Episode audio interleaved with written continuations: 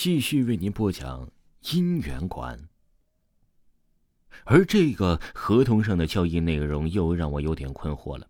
上面写着岳千娘帮助他与冯成牵线，同时啊，他付给岳千娘一定的报酬。一定的报酬，这到底是多少钱呢？这家姻缘馆人这么少，不会很撬我一笔吧？不过，要是能帮我找到林静，管他多少钱呢？姑娘，看的怎么样了？岳千娘恰到好处的出现了，手里端着一杯茶，她轻轻的把茶放在了我的旁边，解开杯盖，顿时一股清香溢出。那个，一定的报酬到底指的是什么呀？我指着合同上的那一行给岳千娘，准备啊，先和她压压价。姑娘，我看你的面容啊，应该是情郎不见了。岳千年没回答我的问题，却套近乎似的抚摸着我的头发，淡淡的说：“我能帮你和他重搭姻缘，让你们永远在一起。不过，要知道，搭姻缘对我的法力影响很大。我要你每个月三号给我一杯你新鲜的血，不能早，也不能晚，每个月的三号。”我震惊的抬头看着岳千娘，却看到她露出了微微的犬牙。嘿，你猜对了，我是一只吸血鬼。岳千娘笑着按着我的肩，让我没法逃跑。你别怕呀，我是一只爱好和平的吸血鬼，我从不杀人。我向来与人交易，每个月三号只要一杯茶这么多的血，让你可以和情郎永远在一起。你不是爱林静吗？我咬咬牙，想想一直失踪的林静，答应了岳千娘，就当每个月多来一次月经吧。岳千娘见我答应了，很开心的拿出了一个没填名字的红色合同让我签字。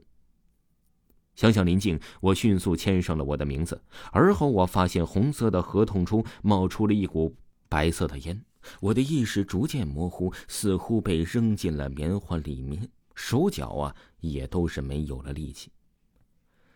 当我醒来的时候啊，发现自己正趴在街边的一家肯德基里睡觉，头啊是昏昏沉沉的，似乎睡了很久。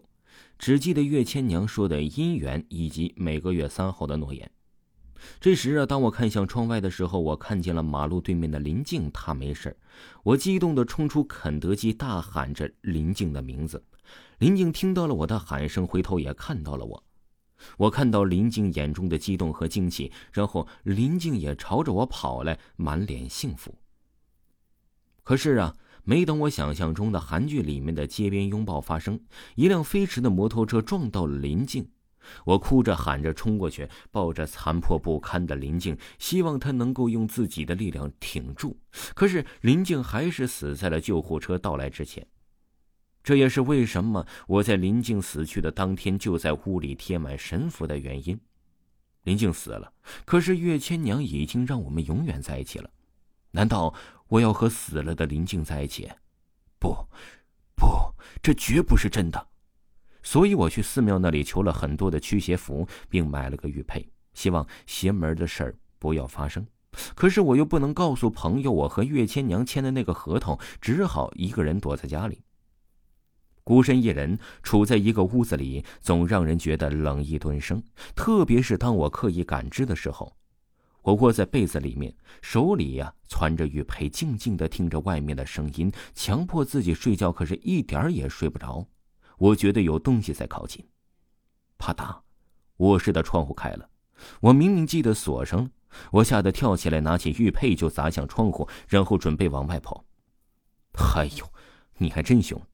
我听到了岳千娘熟悉的声音，回头看见岳千娘正从窗户外爬起来。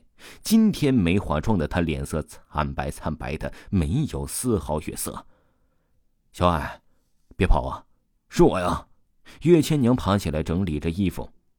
你住十九楼，走窗户进来比较方便。岳千娘，那个我可以毁约不？我的林静死了，他会不会来找我呀？知道不是林静，我松了一口气，又想起了那个合同，决定问一下岳千娘怎么办。